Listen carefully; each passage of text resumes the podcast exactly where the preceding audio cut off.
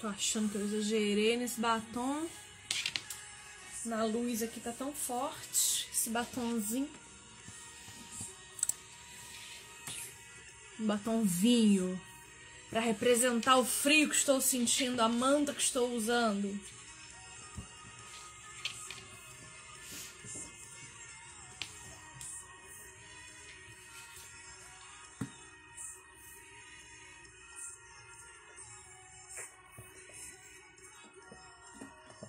Mais uma live de segunda. As lives de segunda chance. Eu decidi fazer essa série de lives de segunda-feira, trazendo aqui a cada semana um testemunho novo para nós. Um testemunho de alguém que venceu alguma grande dificuldade, alguém com um testemunho que dê para nós esperanças e, uh, e hoje eu quero trazer o Milton aqui. A gente vai conversar com ele. Ele que tem um diagnóstico de esclerose múltipla há pouco tempo. Um homem de Deus que uh, não se deixou abater por causa desse diagnóstico. Então, eu quis trazer o Milton aqui, um cara super gente boa, pra gente conversar e conhecer ele um pouco melhor. Já vou chamar ele para entrar na nossa live.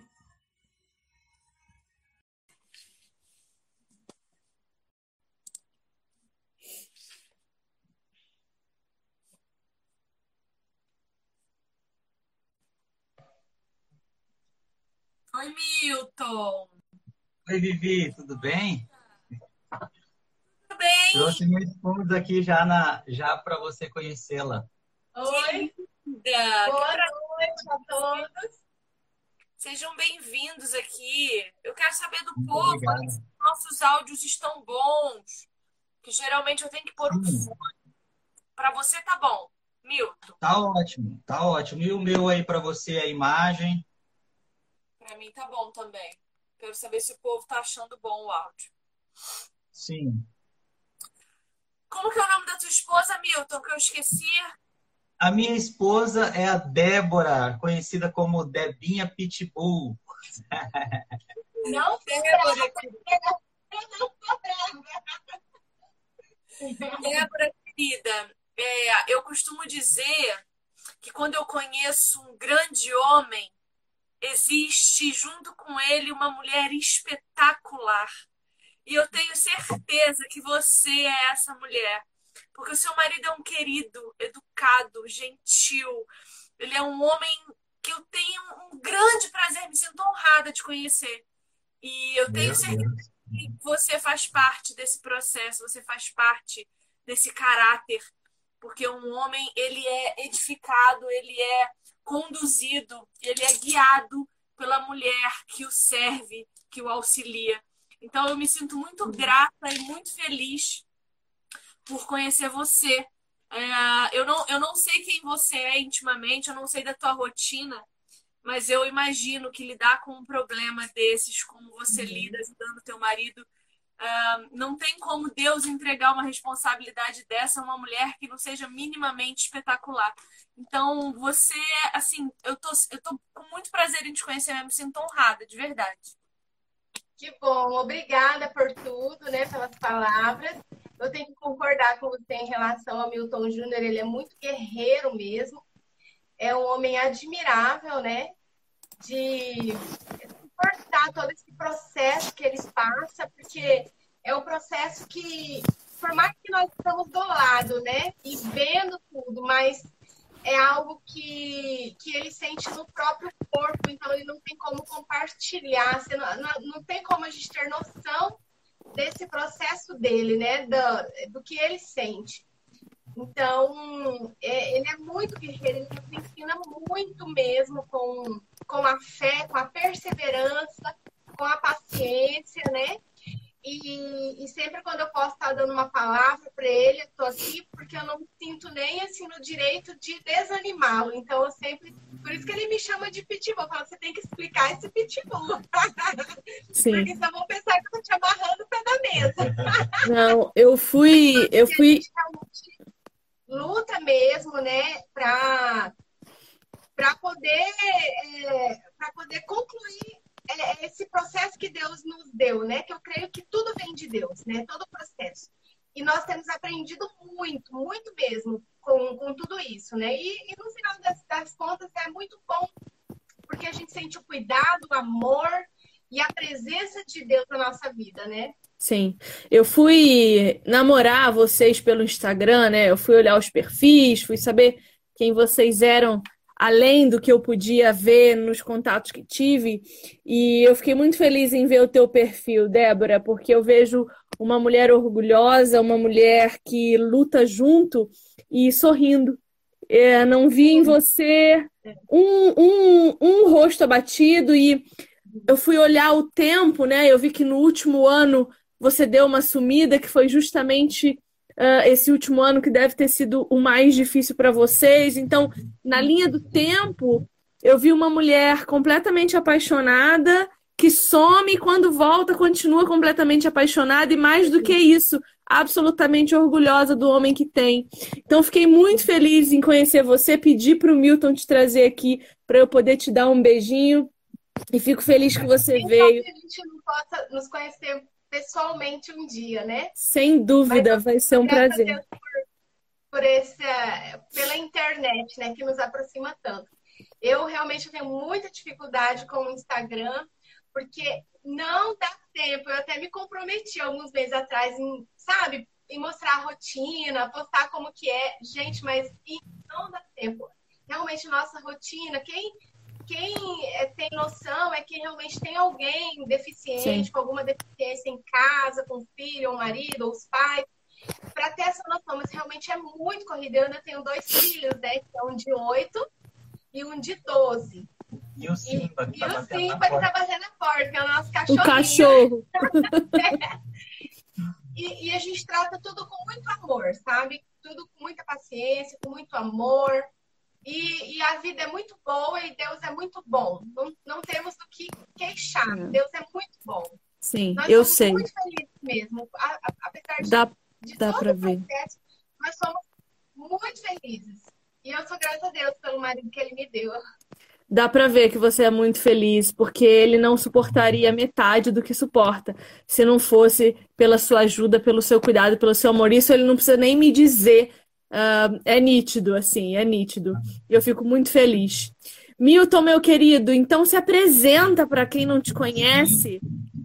Fala para mim quem você é. Débora vai dar um tchau aqui. Eu vou dar um tchauzinho para deixar você. Ai. tá, bom? tá bom? Mas, Mas se quiser, volta. Um beijo a todos que estão aqui. Eu espero que vocês sejam muito abençoados, que vai ser uma bênção, vai ser poderosa essa live, tá bom? Um Amém. beijo. Obrigada, Débora. Beijo, Obrigada querida. Olha, a Débora, a Débora é uma mulher que vale a pena você um dia convidá-la para fazer uma live. Porque ela realmente carrega algo muito forte, né, da parte de Deus. É uma companheira mesmo, é a mulher, a mulher de Provérbios 31. Eu já quero marcar já, viu, Milton? Já, já quero marcar já. Ó, é, as meninas que vêm aqui, às vezes, as mulheres que vêm, elas ficam em crise por ver, assim, a tamanha força, né, e dedicação e zelo que ela tem. Mas vamos lá, você pediu para me apresentar, né? Sim. Então vamos lá. É, meu nome é Milton, né, tenho 38 anos, sou casado com a Débora, nós vamos completar 17 anos de casado. Eu tenho dois filhos, o Caio de 12 e o Daniel de 8 anos. Há 10 anos eu fui chamado para o Ministério Pastoral, mas há, há cinco, seis anos eu é, fiquei é, doente, por isso me ausentei do Ministério Pastoral. Não exerço de forma é, assim, institucional, né? exerço é, de maneira é, livremente mesmo. Tenho um grupo de irmãos que eu estou caminhando junto, tem a minha família aqui que a gente também é, adora a Deus juntos. E assim nós vamos seguindo por conta da saúde. Eu não tive é, essa condição né, de exercer mais é, o modelo de ministério que eu comecei em 2011. Milton, então você em 2011 você foi chamado ao, ao Ministério Pastoral e em 2015 você teve o diagnóstico de esclerose múltipla. É, eu imagino que quem é chamado para ser pastor de uma comunidade tem uma comunhão com Deus, tem um, já uma caminhada com o Senhor, né? Não é da noite para o dia, a gente não nasce pastor, a gente se faz pastor. O Senhor derrama sobre nós o dom, uh, enfim. E aí, em 2015, você finalmente teve o diagnóstico depois de ter passado por uh, percepções de problemas de, de cognição, problemas de, uh, de movimentação do corpo. Você teve o diagnóstico.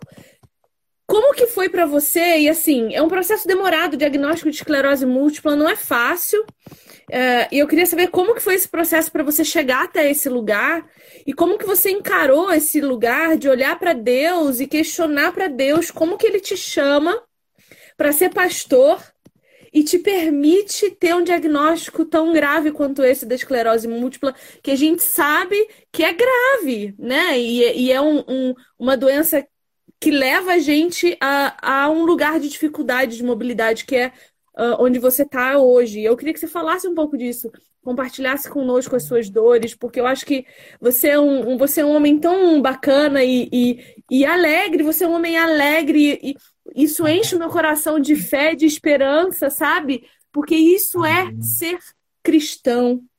É olhar para sua condição e falar: esse corpo não é meu, o meu corpo ainda não está né? Eu, eu estou carne, eu não sou carne. Isso é e o teu testemunho é, comunica isso para mim. Eu queria que você contasse um pouco mais com detalhes para nós.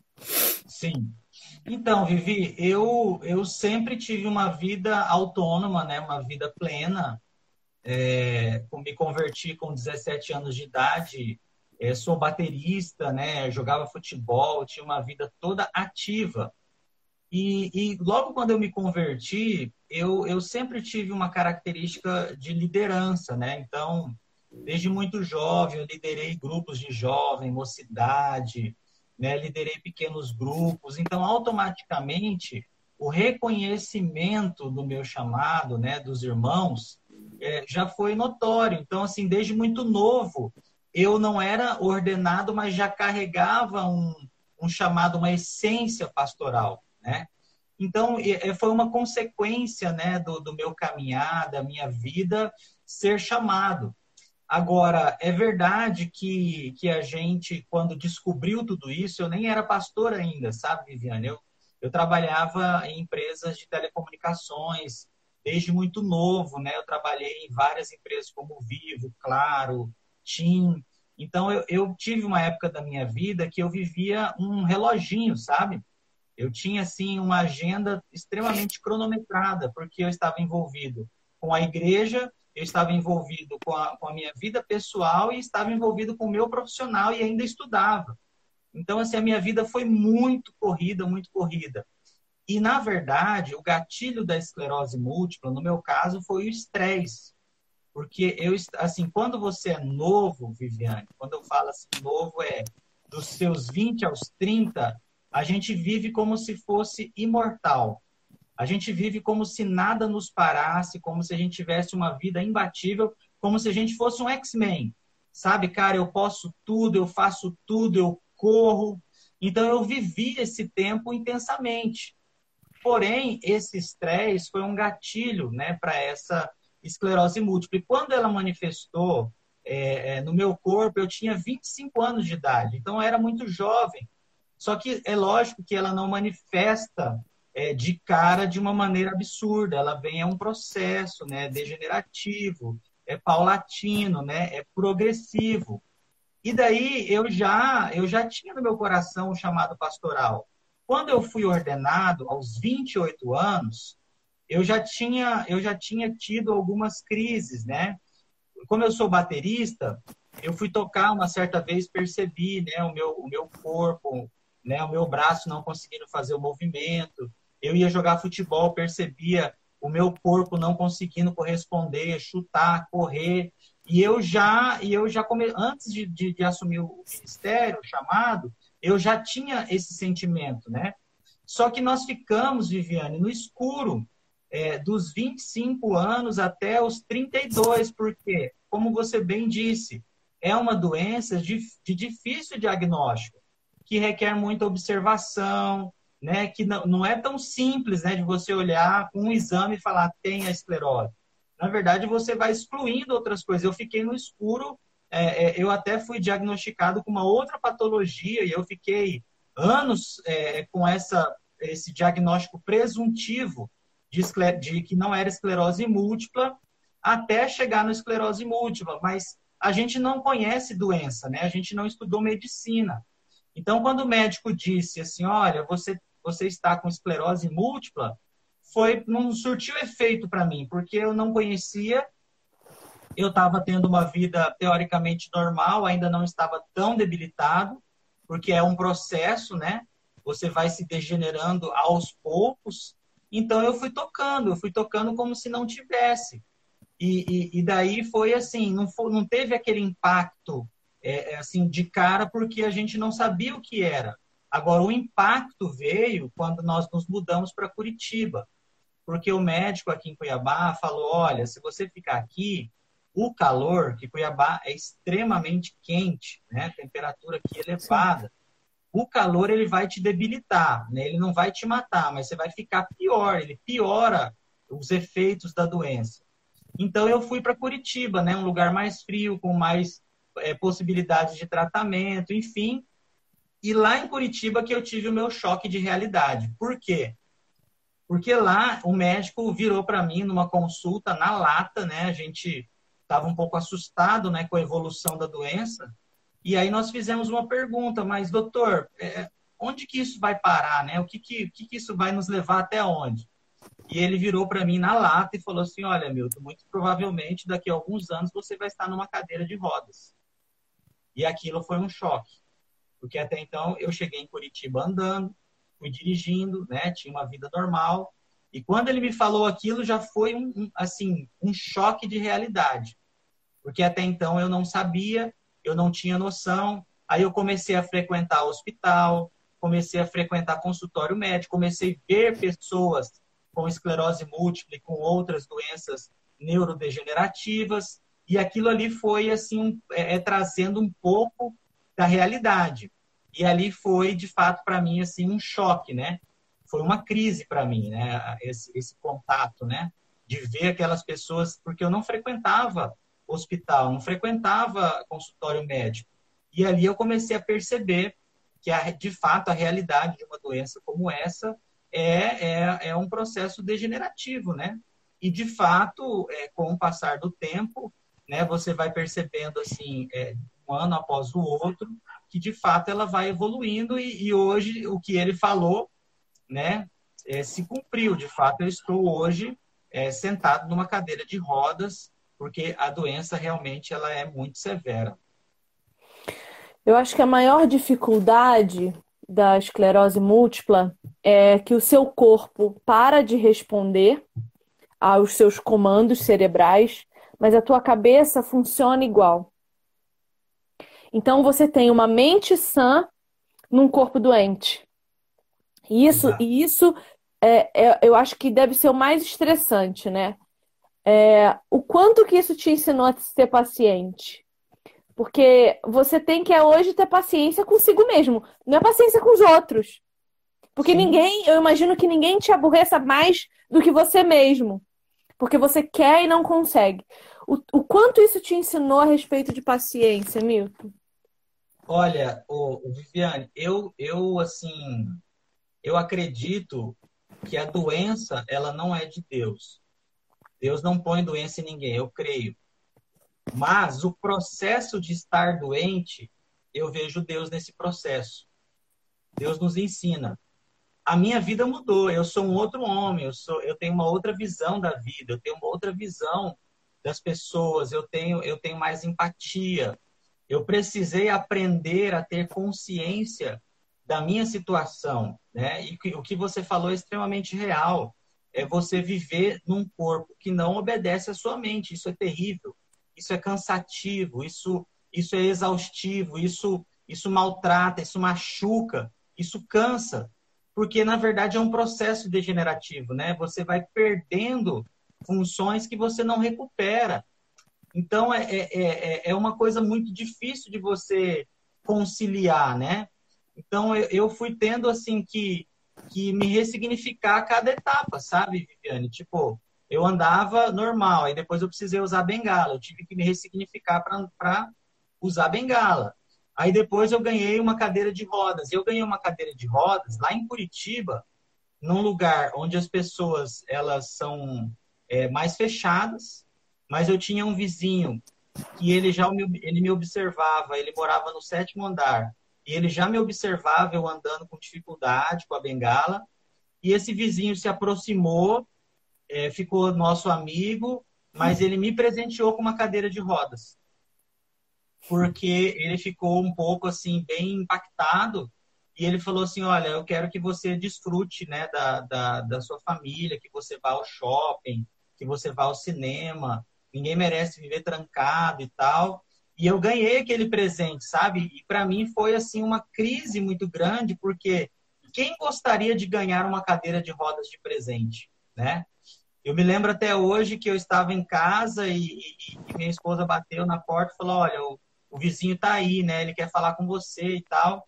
Quando eu fui lá, ele estava todo feliz com uma cadeira de rodas e eu não consegui ficar feliz com aquilo, sabe? Eu pedi perdão para ele, falei, cara, você me desculpa, eu sei que do seu coração, da sua intenção, eu sou muito grato. Eu tenho certeza que, que essa cadeira ela vai me auxiliar, que ela vai servir, mas me perdoe por não conseguir me alegrar, porque eu estou ressignificando a minha vida. E daí eu saí, né, daquele momento, fui orar e falei com Deus. Falei, Deus, se for para eu andar na cadeira, eu vou andar. Eu não escolhi estar doente, né? Isso não foi uma escolha minha. Mas, né, no mundo tereis aflições, eu estou tendo essa aflição e eu preciso ressignificar esse momento. Os meus filhos não podem é, sofrer mais do que ver o pai doente sofrer porque o pai não consegue estar com ele nos lugares, né? Então, essa foi, uma, foi um, um grande choque que eu tive quando eu ganhei a cadeira de rodas. Né? Eu precisei me ressignificar para poder usar a cadeira, que acaba sendo um instrumento é, benéfico, né? Sim. É, eu recebo muitas mensagens de pessoas dizendo para mim que não sentem Deus, porque entendem Deus como um sentimento.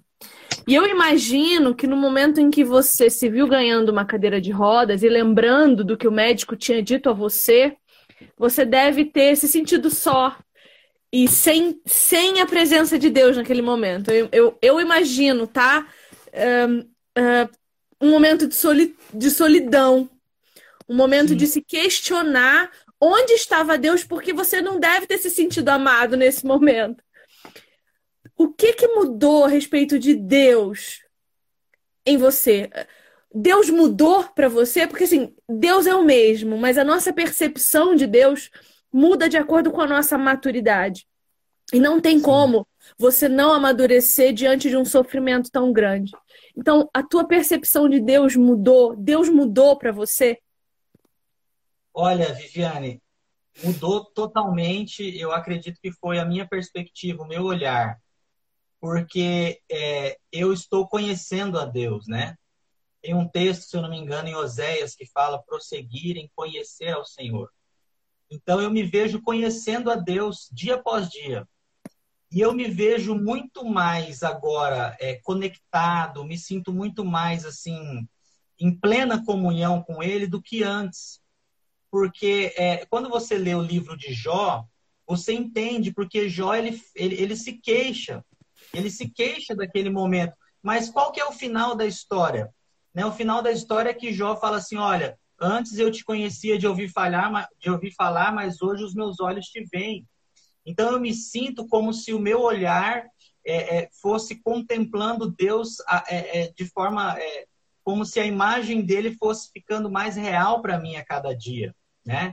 Porque eu me sinto extremamente amado, de verdade. Eu me sinto extrema, eu não tenho, eu não tenho crise de fé, eu não tenho crise de identidade, porque a gente valoriza esse corpo. Eu creio na cura, eu creio que Jesus pode me curar, eu creio na verdade que ele já me curou, que a obra consumada é uma obra pronta, completa. Mas eu creio também que se curar um corpo agora doente, é, é, é, um, é um trabalho assim, não é perdido, mas daqui a pouco eu vou morrer. Então, qual é a cura completa e verdadeira? É no dia que aquele que começou a boa obra, ele vai concluir, que é o dia da redenção do nosso corpo, da glorificação do nosso corpo. Então, vai existir um dia onde nós não teremos mais doença, onde nós não teremos mais sofrimento. E essa é a verdadeira cura, né? Não que eu não deseje estar curado, claro, eu desejo, eu oro, meus filhos oram, nossa família ora, meus amigos oram, os irmãos oram. Mas a gente precisa olhar para a eternidade, Viviane. E a gente vive como se aqui na Terra fosse o plano é, único de Deus para nós. Né? Então, eu não sei, né, as pessoas que estão assistindo essa live, se elas têm problema de saúde, se elas têm algum, algum problema emocional, mas uma coisa eu posso dizer para você, que a pior deficiência que existe é a da alma. Né? A alma deficiente, ela não consegue caminhar. Ele pode viver num corpo saudável fisicamente, mas viver tropeçando. Quem sabe ele anda nem de cadeira de rodas. Quem sabe que na alma ele está paralisado, ele está inativo. Porque se você não tem uma alma sarada, uma alma curada, você não caminha. Então eu tenho aprendido que quem eu sou não é o meu corpo. Que quem eu sou está muito mais além do que um corpo físico perfeito, sabe? E que a mensagem de Deus, que ela sai da minha vida, ela não depende hoje do meu corpo. Antes eu pensava, eu preciso da saúde, que eu preciso cumprir o meu chamado, mas hoje eu consigo cumprir o meu chamado. Hoje eu consigo exercer e sei que estou exercendo. Eu sei que as pessoas, quando me ouvem, elas são diretamente tocadas por Deus, porque eu sei que a, a história que Ele está fazendo em mim é uma mensagem para o próximo né, o fortalecimento que eu estou tendo, o encorajamento que eu estou tendo, né, aquilo que eu estou vivendo, não é só para mim, é para o próximo, são pros, é para os irmãos que estão nos ouvindo, que estão nos vendo, é para eles. Eu creio que Deus está permitindo, inclusive agora, vocês me ouvirem, para que vocês sejam tocados por Deus. Né? Porque às vezes a gente olha para o nosso problema como se ele fosse maior. Eu, de fato, tenho uma vida muito desafiadora, mas ainda consigo ver pessoas que têm uma vida mais desafiadora que a minha e eles não se fecharam para a vida. Eles levam a vida a sério, mas não ficaram sérios para a vida. E eu vejo que essa é, é, a maior dificuldade do crente, porque o crente ele, ele vive numa mentalidade triunfante. E a Bíblia não esconde de nós o sofrimento humano. A verdade, a Bíblia fala sobre um monte de coisa. A Bíblia fala de, de abuso sexual, de adultério, a Bíblia fala é, é, é, de amor, fala de fé, fala de assassinato, fala de guerra e fala do sofrimento humano, fala de pessoas doentes, fala de pessoas que morreram doentes.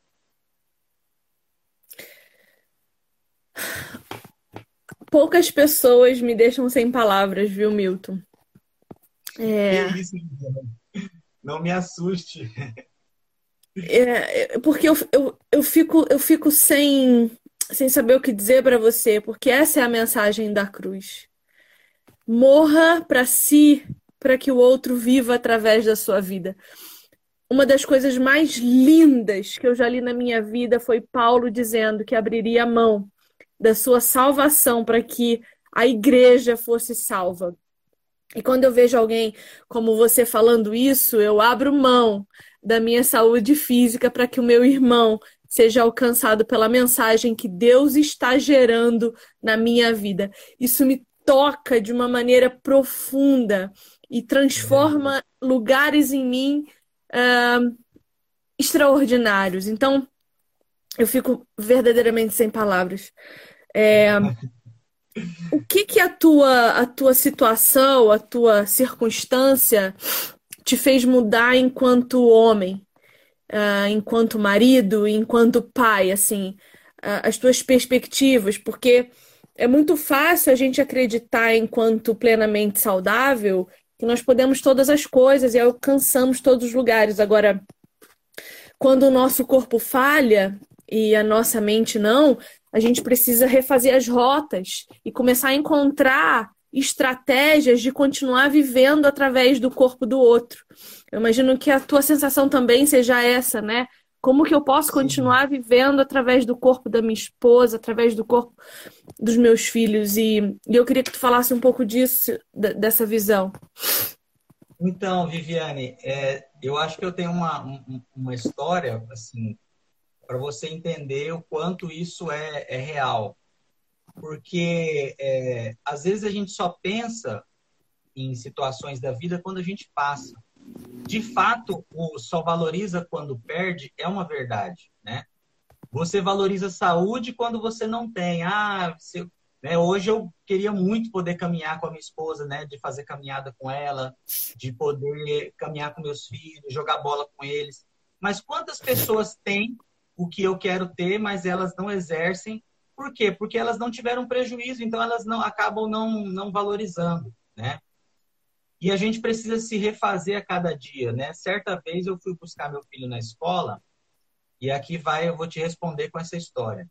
Porque a cada dia você precisa se refazer, buscar em Deus inspiração, resposta. Meu filho, eu fui buscar ele, né? E, e, e eu andava de bengala. Cheguei lá e mandei chamar o meu filho, só que ele estava, não estava ali naquele momento ali na frente. Eu entrei e aí eu entrei de bengala, né? Chamei ele e tal, entrei no carro, e aí levei ele de volta para casa. Aí, quando foi um tempo, meu pai, né, que faleceu, inclusive fez um ano agora, ele foi me visitar e eu peguei o meu filho conversando com o meu pai. Eu percebi que ele estava, é, de fato, é, é, me, me protegendo, né? Com um menino de 8, 9 anos me protegendo, conversando com meu pai, falando assim: Olha, eu estou muito chateado porque lá na escola eles estão me chamando de filho de deficiente. E ele falou isso assim em prantos, Viviane, em prantos, chorando. E, e aquilo ali machucou ele, né? E ele estava e ele tava e ele estava guardando a minha vida. Ele não me contou, ele contou para o meu pai, porque eu acho que ele deve ter pensado, meu pai vai ficar muito chateado se eu ouvir isso.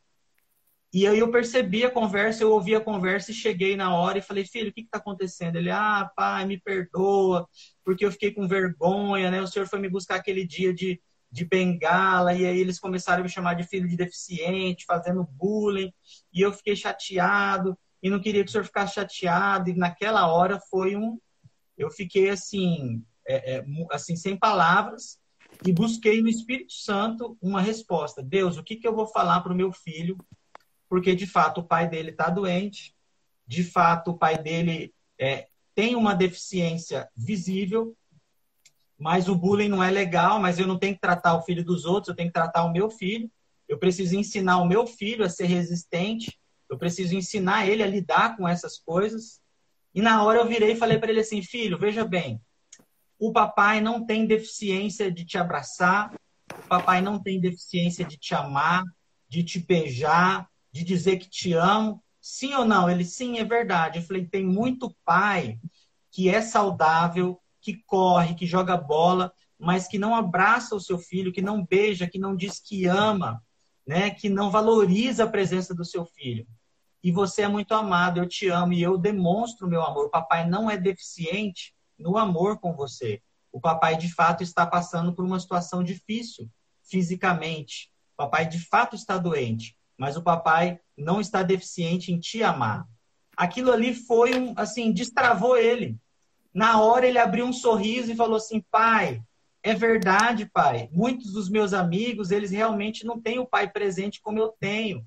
E o Senhor me ama, o Senhor me abraça, o Senhor me beija, a gente faz tanta coisa legal junto. Destravou o menino. E naquele momento eu percebi, falei, cara, eu preciso né, me reinventar cada dia. Porque a cada momento que essa doença avança, Viviane, ela, ela, ela tira algo, né? Então a gente precisa é, é, se reinventar e, e, buscar no espírito, né? Porque isso não foi uma resposta minha, né? Eu falei, Deus, o que, que eu falo para o meu filho? E, e veio essa resposta. E meu filho, graças a Deus, é extremamente assim consciente, né? O emocional dele assim é totalmente tranquilo com relação a isso. Então é, é dessa forma que eu que eu vou tratando, sabe? É Deus me ensinando.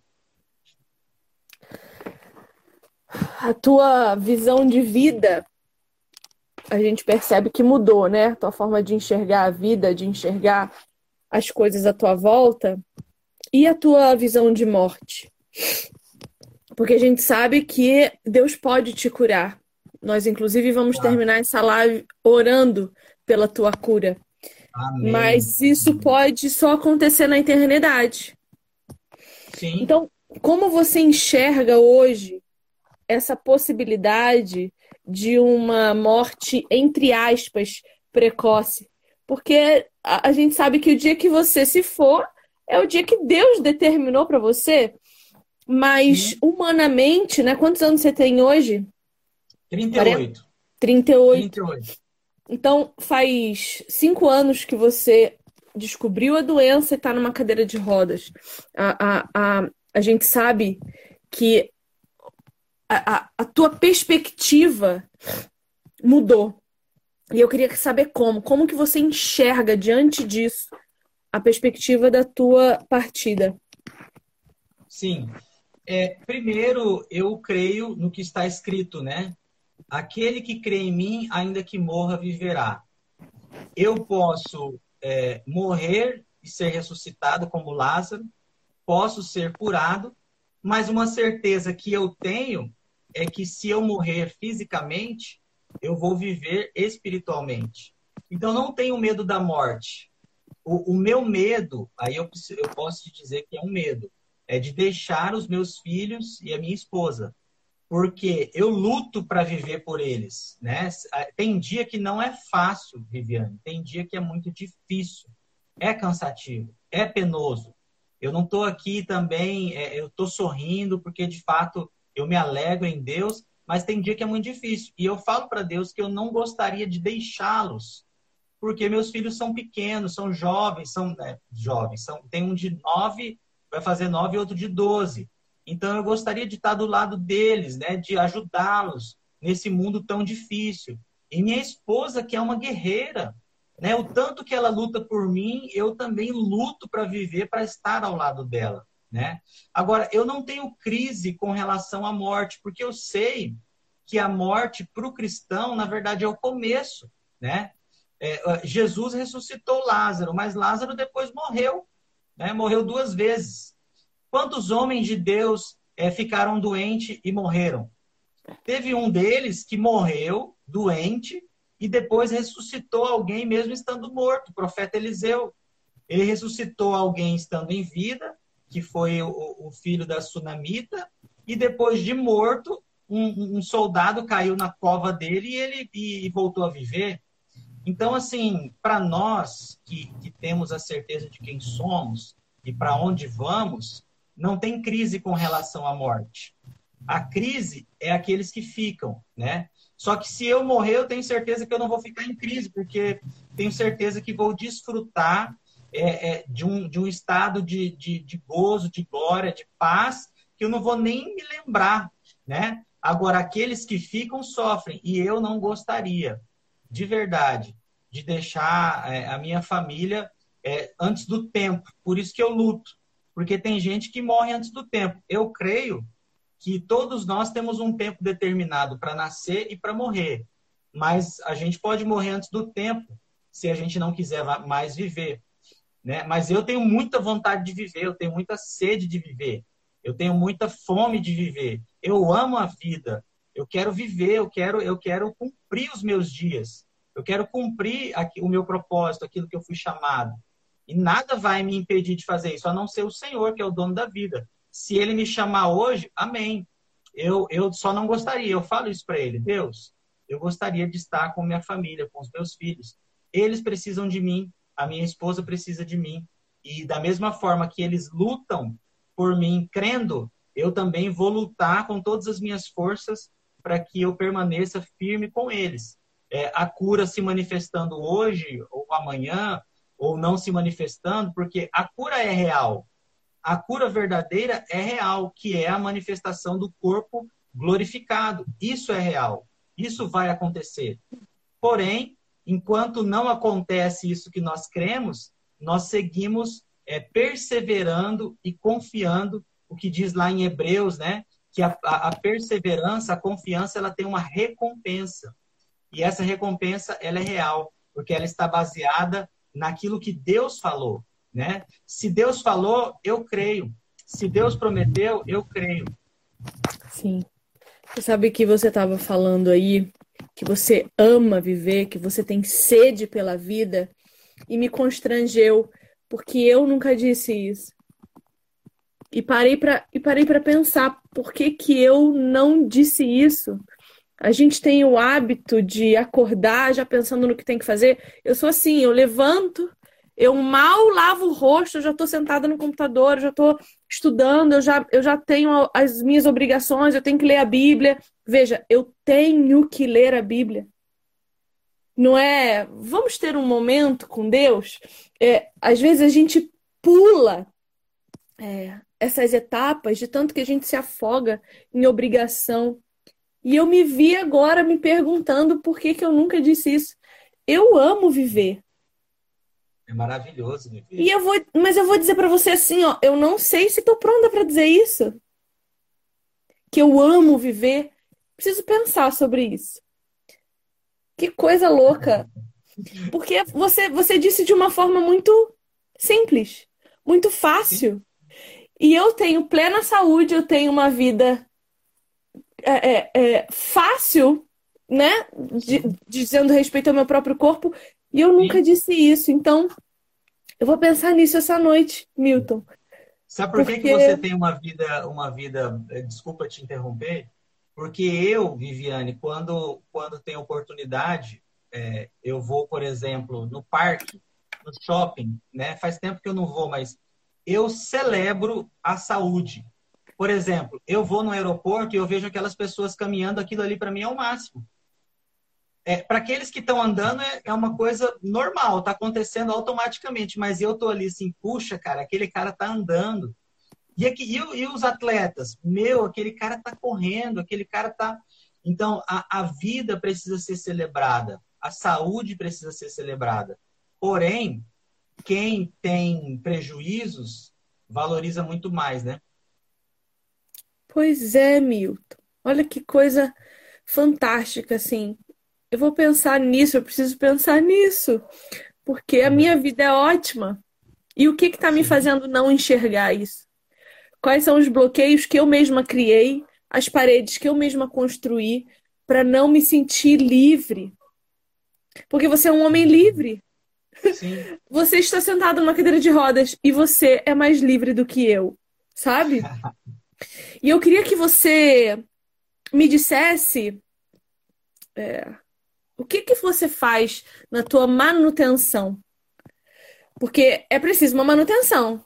Eu tenho certeza. Eu tenho certeza que tem dia que você acorda e você não quer levantar da cama. Que precisa a tua mulher vir te dar um saculejo e falar: não, não, não, não, não, vamos sair daí.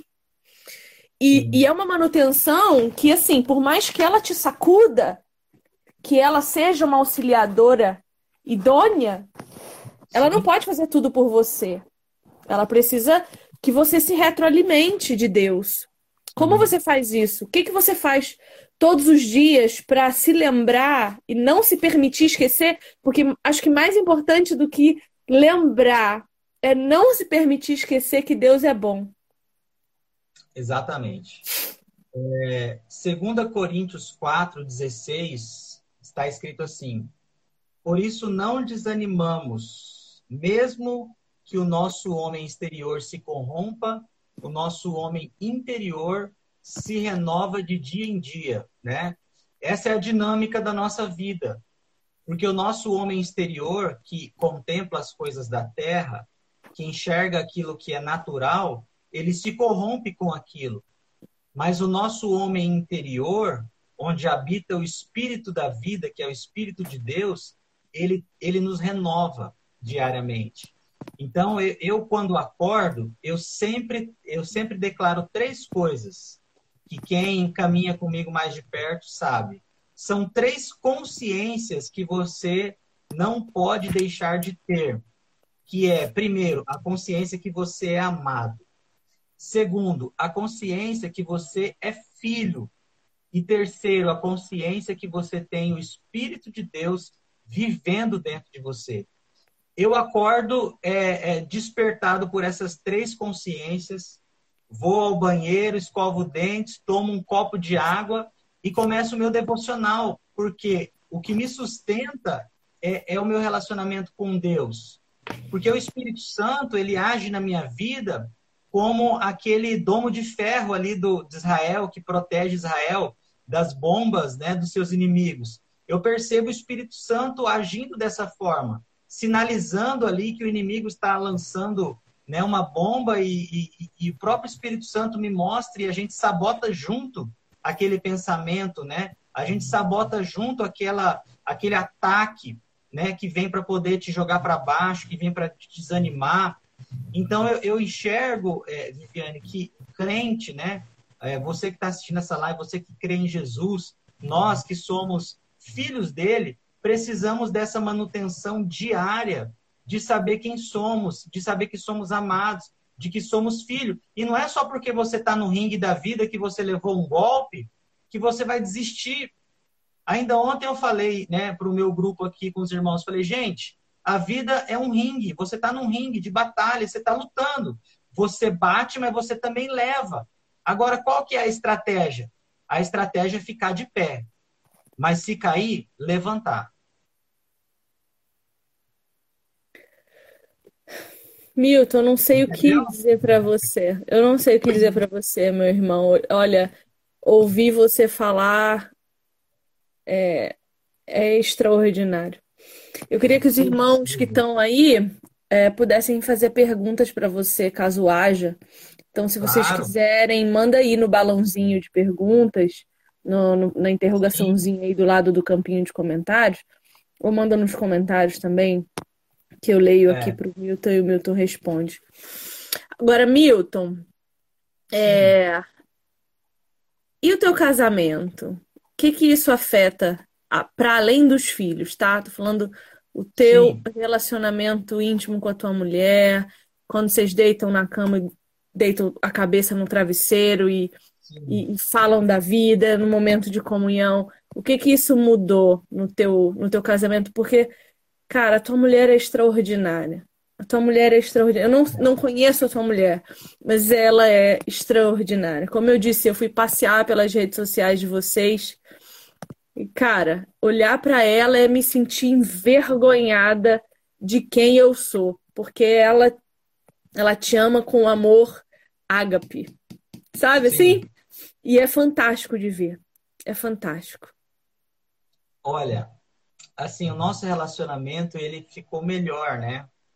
Porque uma das uma das assim, dos pontos, não vou dizer negativo, né, mas do desafio do relacionamento é que quando você está saudável, né, assim, é, pleno, né, autônomo, você tem outros compromissos, né? Você vai jogar bola, você vai é, no cinema com os amigos, você faz outras programações que às vezes não envolvem a tua esposa, né? Porque você quer ter aquele seu momento. Mas hoje ela é, é a minha companhia principal, né? Então a gente conversa muito, né? O nosso o nosso momento de intimidade é muito agradável, a gente se ama, a gente se admira. Eu admiro ela muito, né? Porque eu olho a situação, às vezes eu saio um pouco de cena e olho para a situação e falo assim, cara, como que uma mulher dessa permite-se ficar comigo, né? Ficar com um homem que está doente? Porque 90% dos casos, Viviane, de de cônjuges que, que, que têm esclerose múltipla, ou o marido ou a esposa, eles não conseguem ficar juntos. É, porque, cara, não é todo mundo que tem essa disposição de ficar com alguém doente, porque alguém doente dá trabalho, né? Dá demanda, e você se anula também, porque, por exemplo, ah, vamos ali é, num parque. Cara, não é tão simples é, é, é sair comigo, né? Então, os meus filhos e a minha esposa acabaram, assim, meio que sendo penalizados, mas eu não vejo eles tristes por isso. E a minha esposa, ela foi assim, se eu fiquei doente, é, Deus desenvolveu nela um potencial incrível. Minha esposa, ela é da tropa de elite, cara. Ela é uma mulher assim muito, muito especial, cara, assim, muito forte, muito decidida, muito arrojada, sabe quem ela é e ela e ela me ajuda muito e o nosso relacionamento é assim maravilhoso. A gente vai completar 17 anos de casado esse ano, né? 19 anos juntos, e a gente vive assim um relacionamento maravilhoso. É lógico, né? Eu, eu, eu costumo dizer que casamento é, é, é igual você comer uma picanha. É muito gostoso, mas às vezes você morde a língua, e morder a língua não é, não é legal, né? Mas a picanha não é ruim porque você mordeu a língua, né? A picanha não tem culpa, não tem culpa nenhuma. Você mordeu a língua. Morder a língua é chato. Às vezes você morde a língua, mas é, é, nem me lembro a última vez que eu mordi a língua e a picanha continua sendo saborosa, entendeu? Sim. Milton, meu irmão, é, você quer dizer mais alguma coisa? Ah, é, se, se não tiver nenhuma pergunta aí, nós podemos ir para as conclusões, né? Então, conclua. Então, é, eu quero concluir dizendo o seguinte, Viviane. Eu, eu vejo que as pessoas, né, o povo de Deus, tem extrema dificuldade de lidar com o sofrimento humano. E esse sofrimento humano, ele não está escondido na Bíblia. Você vê exemplos de homens de Deus que ficaram doentes, homens de Deus que morreram doentes. Você vê o próprio Cristo ser desprezado, humilhado, ser chamado de homem de dores e se dispôs a viver uma vida como a gente vive. A mesma dinâmica da vida que nós vivemos, ele viveu. E, e olhar para tudo isso e falar, cara, eu não vou enfrentar os dilemas, as dores da vida não, não, é, não é essa a vontade de Deus. E Deus, ele, ele, não, ele, ele não é glorificado apenas quando você crê apenas na cura. Ah, não, eu vou glorificar Deus no dia que eu for totalmente curado. Pode glorificar desde agora, porque Deus não é homem para que minta. A obra dele é perfeita e completa. É nós que precisamos decidir viver para a glória dele, mesmo estando doente. Nós temos exemplos na Bíblia de pessoas que ficaram doentes, mas viveram uma vida para a glória de Deus. Olha o exemplo de Jó. Né? O, o Jó é, é, inexplicável o que esse homem passou. Mas olha o processo. É, o Jó disse algo que eu, eu fiquei guardado na minha mente, que ele falou assim, até compartilhei isso com os irmãos ontem. O homem nasce para o enfado, é, Jó 5, verso 7. O homem nasce para o enfado, ou seja, o homem nasce para a dificuldade. Você nasceu, irmão, prepare-se. É luta, é guerra. Agora, os seus olhos não podem estar voltados naquilo que é natural, naquilo que vai, naquilo que vai acabar, naquilo que vai morrer. Os nossos olhos precisam estar voltados no, no que é espiritual, no que é transcendente, no que é sobrenatural. Então, nós não podemos limitar a nossa vida por conta das dores que passamos, porque creia, a vida é uma luta e a gente vai, vai bater e também vai levar. É verdade. Deus seja Mas não se esqueça, né, Viver? Vivi, se você não conseguir ficar de pé, né, a estratégia é ficar de pé. Mas se cair, levante-se em nome de Jesus.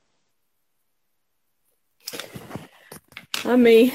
Milton, quero orar por você, pela sua vida, para que o Senhor se, de, se derrame sobre você, que você alcance a cura do Espírito Santo. Quero convidar os meus irmãos que estão aí a orar comigo também, em nome de Jesus. Amém? Ah, Pai querido, obrigada, Senhor. Obrigada pelo teu filho Milton, obrigada pelo que o Senhor está escrevendo na história dele, pelo que o Senhor está escrevendo no corpo dele, Senhor. Obrigada, Pai, porque a mente do teu irmão continua plena e nos prestigiando com tanta sabedoria, com tanto discernimento. Que todas as palavras que ele disse aqui essa noite, Senhor, sejam gravadas em seu coração e no nosso, para que a gente nunca se esqueça que nós precisamos amar, viver porque o dom maior que temos de Ti é o sopro em nossas narinas. Que nós possamos todos os dias lutar pela nossa vida, não importa as circunstâncias. Senhor, eu lhe peço que se derrame sobre a vida do Milton. Eu peço que o Senhor vá até a casa dele, Senhor, se derrame poderosamente sobre a vida dele. Se for da tua vontade, Pai, que o Senhor cure. Pelo poder e autoridade do nome de Jesus Cristo que foi dado a mim, como filha, eu declaro cura plena, Senhor, na vida do Milton. Que os braços dele voltem a se movimentar, que as pernas ganhem força, que o centro o centro dos nervos dele da energia que conduz todos os movimentos do corpo sejam restaurados fio a fio, Senhor. Que tudo que conduz movimento do cérebro para o corpo seja restaurado, que os músculos sejam regenerados, que ele fique de pé sozinho, que ele ande sozinho, que os braços voltem a ter força para que ele volte a escrever, para que ele volte a poder usar as próprias mãos para comer, para beber, para tomar seu banho, que o Senhor regenere cada órgão do corpo dele, cada membro, cada músculo, cada célula, Senhor. Eu declaro restauração, eu declaro vida em abundância, eu declaro saúde na vida do teu filho. E também oro, Senhor, para que a família dele continue sendo instrumento teu de bênção, instrumento teu de transformação. Que os filhos dele sejam missionários, pregadores, que sejam um homem e uma mulher de Deus, que a esposa dele, Senhor, por favor, eu lhe peço, especialmente pela Débora. Derrama-se sobre a vida dela. Proteja o coração dessa mulher. Continue edificando ela na rocha. Uma mulher que sabe o seu lugar é uma mulher que conhece o Deus a que serve. Eu oro especialmente pela vida dela nesse momento, Pai, para que o Senhor a cubra, para que os teus anjos rondem ela, para que ela saiba o que fazer, para que as mãos dela curem, para que as orações dela subam ao céu poderosamente, que o Senhor atenda cada pedido da sua filha. Eu oro por essa família e eu declaro cura sobre o Milton Amém. nesse momento, em nome de Jesus. Amém. Milton, querido, Amém. você é um querido. Eu sabia que eu ia acabar em choro, meu Cara, que oração mais poderosa sua, mais cheia de vida, de fé, de, de comunhão, de verdade, né? de desejo de ver o irmão curado, né? Que benção. Ah, Senhor. Enquanto nós orávamos aqui, Vivi, é, eu não sei qual é o teu sonho, mas eu senti de, de dizer para você que Deus, ele, a promessa dele ainda continua valendo, que, que o teu sonho, aquilo que você tem falado com ele, pode ter certeza que vai se cumprir. E aí eu acho que né, de repente a gente pode orar é, fora do, do, da live, né? Gostaria de orar por você, mas que o teu sonho oculto entre somente entre você e Deus, oculto a nós, venha se realizar. Amém? Ele, ele sabe, ele sabe o que você tem tem pedido, né? Ele sabe o que eu tenho pedido. Às vezes eu me pego com dores e eu falo assim, Espírito Santo está doendo demais. E eu, eu quero mostrar para ele onde dói, né?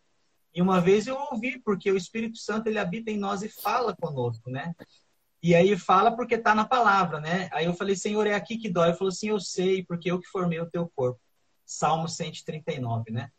Eu te vi ainda substância ainda informe, né? Eu te vi ainda como embrião. Então eu sei todas as tuas dores. Da mesma maneira que ele conhece as minhas dores, ele conhece as, as suas, as dores do pessoal que está na live e ele sabe é, qual é o teu sonho, o teu desejo. Eu quero que esse sonho se cumpra para que você testemunhe aqui para os irmãos esse sonho se realizando. Amém. Meu irmão, você me constrange de uma maneira gigantesca. Eu me sinto verdadeiramente constrangida pelo que Deus transborda através de você. Muito obrigada pela honra de me permitir te ouvir essa noite. Que isso, Viviane. Eu que me sinto honrado para mim, assim, eu posso dizer que é um sonho realizado porque eu te via, né, via seu conteúdo, via suas lives, falava assim, gente, eu preciso, né, me conectar com a Viviane, estar tá aqui participando de uma live com você, para mim é um presente, tá bom? Que bom, Deus seja louvado. Eu estou à tua disposição, a hora que você quiser Sim. voltar. Uh, eu estou aqui para o que você precisar, sua esposa, o que eu puder fazer por vocês vocês contem comigo, tá bom? Eu amo muito você, meu irmão. Amém, eu amo irmã, muito também. a sua esposa.